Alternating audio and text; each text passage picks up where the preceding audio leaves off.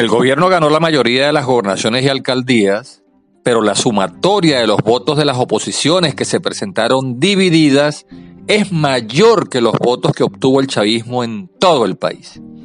Esto quiere decir que el gobierno no tiene la mayoría del voto popular y puede ser derrotado por una candidatura única y unitaria que capitalice electoralmente el descontento nacional. Ni el gobierno ni el PSV están dispuestos a correr el riesgo de que se desate una euforia electoral triunfalista, toda vez que sería barrido en un eventual referéndum revocatorio o en la próxima elección presidencial. Para prolongar la esperanza de vida del gobierno, la Contraloría y el TSJ se prestan a inhabilitar candidatos ganadores de la oposición con la sentencia del Tribunal Supremo de Justicia que suspendió la proclamación del ganador a la gobernación del estado Barinas y ordenó al CNE repetir las elecciones, una vez más se viola la independencia y autonomía del poder electoral y lo desplaza como la autoridad que tiene la última palabra para dirimir una controversia electoral. El Tribunal Supremo de Justicia desconoce el decreto presidencial publicado en Gaceta Oficial, a través del cual se concedieron 110 indultos como parte de los acuerdos políticos entre el gobierno y la oposición. Entre los rehabilitados por ese decreto se encontraba el candidato opositor, que resultó ganador en el estado Barinas y luego fue desconocido.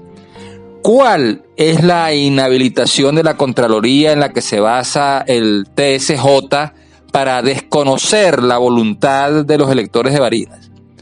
¿Por qué el CNE autorizó la inscripción de una candidatura que supuestamente estaba inhabilitada? ¿Por qué la Contraloría permitió que el candidato compitiera?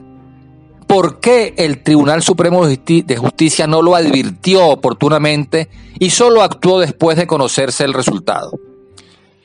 El exabrupto cometido deja en entredicho el compromiso del gobierno en avanzar hacia una solución política y pactada del conflicto venezolano. Pero este no es un error del gobierno, sino una maniobra ejecutada con premeditación y alevosía para empañar la recuperación de la confianza en el voto y la credibilidad en el árbitro electoral. Es una decisión de alto riesgo para exacerbar los llamados a la abstención de quienes cuestionan que en Venezuela no hay Estado de Derecho, ni separación y autonomía de los poderes públicos, ni respeto a la voluntad de los electores. Para sobrevivir a la debacle electoral que pone en peligro la hegemonía del chavismo, el régimen necesita desacreditar el proceso electoral y exacerbar la idea de que en Venezuela se vota pero no se elige, que dictadura no cae con votos, que participar en las elecciones es convalidar la, farsa electoral del régimen, que el CNE no tiene independencia ni autonomía.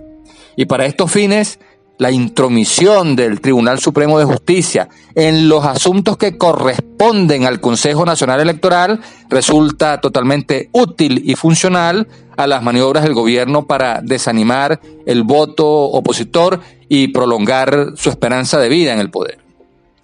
Se impone en consecuencia recuperar la credibilidad en el proceso político venezolano las oposiciones tienen por delante el reto de acordar el mecanismo para elegir a un candidato único y unitario que permita capitalizar electoralmente la mayoría de los electores descontentos con el gobierno en las elecciones convocadas en el estado Barinas para el 9 de enero de 2022.